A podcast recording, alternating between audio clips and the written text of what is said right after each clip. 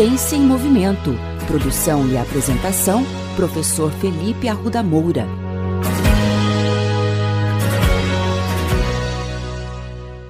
Bem-vindos ao último episódio da segunda temporada da coluna Ciência em Movimento. Pois é, pessoal, nós vamos terminar a segunda temporada com o mesmo assunto do primeiro episódio dessa temporada, que falava sobre a existência de uma pandemia dentro da outra, ou seja, a pandemia do comportamento sedentário em tempos de pandemia de Covid-19.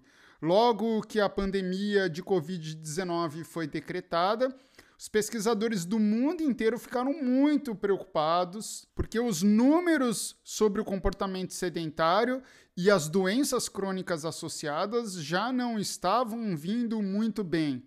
E agora, com a pandemia, por conta da restrição de utilização de locais de possível aglomeração, logo no começo da pandemia, muitas academias fecharam. Isso gerou uma grande dúvida e uma grande preocupação no sentido de que aumentaria o comportamento sedentário da população. E aí, lá naquele primeiro episódio, eu apontei algumas saídas. Eu falei: olha, pessoal, tentem treinar em ambientes abertos, que não tenham risco de se aproximar de outras pessoas, mas principalmente uma dica de ouro que eu dei foi a respeito dos treinos em casa. E todas as vezes que eu falei sobre treino em casa, diversas pessoas torceram o nariz e me falaram: Poxa, professor, mas será que aqueles exercícios simples que a gente faz em casa resolve alguma coisa, ajuda? Olha, pessoal, quando eu fiz o primeiro episódio dessa temporada, esse estudo ainda não existia, mas agora existe sim. Pesquisadores da USP investigaram os efeitos da prática regular de exercícios sobre a saúde física e mental de mais de 300 voluntários durante a pandemia.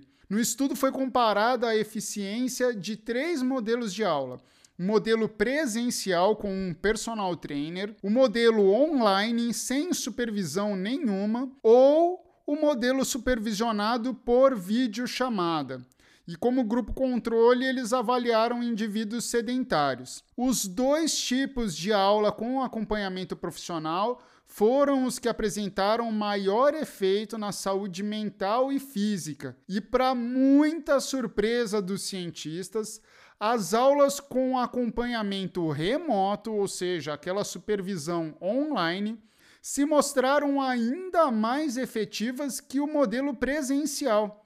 Os resultados do estudo reforçam que qualquer modalidade, seja online ou presencial, traz benefícios desde que sejam supervisionadas, orientadas. Olha aí a importância do profissional de educação física. Um ponto importante é que a melhora física e mental está relacionada com um aumento seguro e progressivo da intensidade do exercício físico, que só foi observado nessas aulas acompanhadas por profissionais. Outro ponto bastante interessante é que foi registrado entre os participantes que realizaram as práticas monitoradas por videochamada, como pilates, crossfit, yoga, dança e exercícios aeróbios, maior nível de atividades físicas intensas em comparação aos indivíduos que realizaram treinos sem supervisão profissional. E isso é muito importante porque a prática de exercícios intensos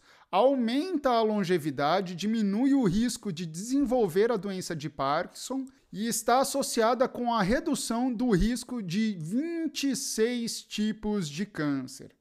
Mas calma lá, não é qualquer exercício de curta duração não que já dá resultado, viu, pessoal? Os participantes fizeram no mínimo 30 minutos por dia e no mínimo 150 minutos na semana.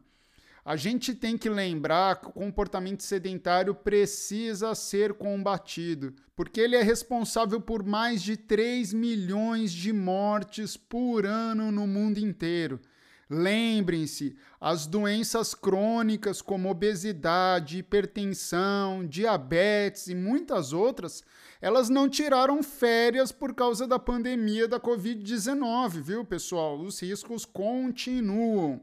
Mas a boa notícia é que pequenas adaptações na nossa rotina de treino, sempre com orientação do profissional de educação física, podem nos ajudar a mantermos a nossa saúde física e mental em dia. É isso, pessoal. Até a próxima temporada.